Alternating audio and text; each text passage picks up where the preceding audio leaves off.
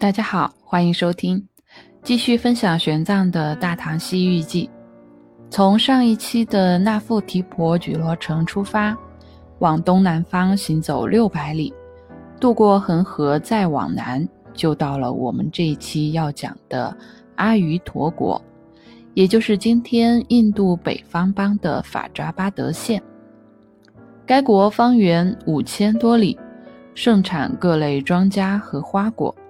气候温和，风俗淳朴，人们乐于学习，热衷积德行善，有伽蓝上百，僧徒三千，外道很少，大小城均有研究，是历史悠久的佛教名城，也是著名的印度教圣城。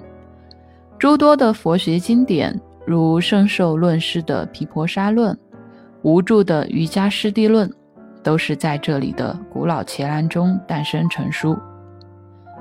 本期玄奘法师重点为我们介绍了两位啊古印度大乘佛教瑜伽行派的创始人，也就是无著和世亲的故事。在这里，两位论师撰写了许多流传于后世的大乘经典论书。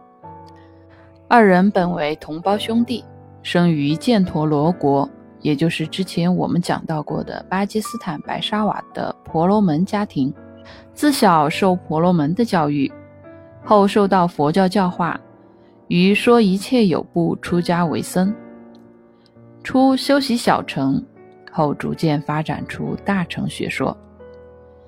在阿瑜陀国都城的西南，一片芒果林里，坐落着一座古老的伽蓝，正是在这里。无助受到弥勒菩萨的点化而改宗大乘。相传当年无助在修习小乘时，迟迟不能悟道，后经由禅定的力量，得以上到兜率天听弥勒亲自说法。每每夜间入定上天听讲，白天出定后将所听之内容记录下来，便有了流传后世的瑜伽师地论、庄严大乘经论。以及中边分别论等大乘经典论书。又说无著的弟弟世亲论师，当年和无著一样，也是学霸一枚，年少得志，博闻强志，曾在迦湿弥罗国，也就是如今的克什米尔学习毗婆沙论四年，并于北印度讲学期间，著有大名鼎鼎的《俱舍论》。此论一出，便风靡印度，无人能破，所以也被世人称作聪明论。而哥哥无著自了悟大乘真谛以后，欲将其介绍给世亲，故托病引世亲来见，并命令弟子半夜念诵十地经。世亲听闻以后，深感大成之妙，这才明白哥哥叫他来见的苦心。想到自己在北印度宣讲小乘多年，对大乘嗤之以鼻，一番悔悟后，竟痛苦到要下手割掉自己的舌头，来惩罚当初诽谤大乘的罪过。幸而被无助及时制止，对他劝说道：“如今你既已了悟真谛，何不用当初诽谤大乘的舌头来弘扬大乘呢？”岂不是功德一件吗？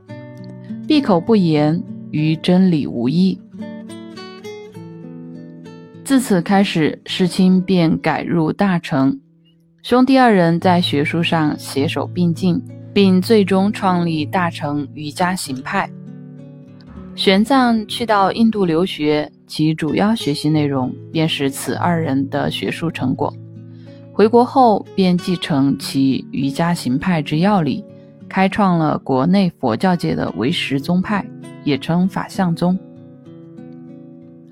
好，今天的故事就分享到这里，我们下期见，拜拜。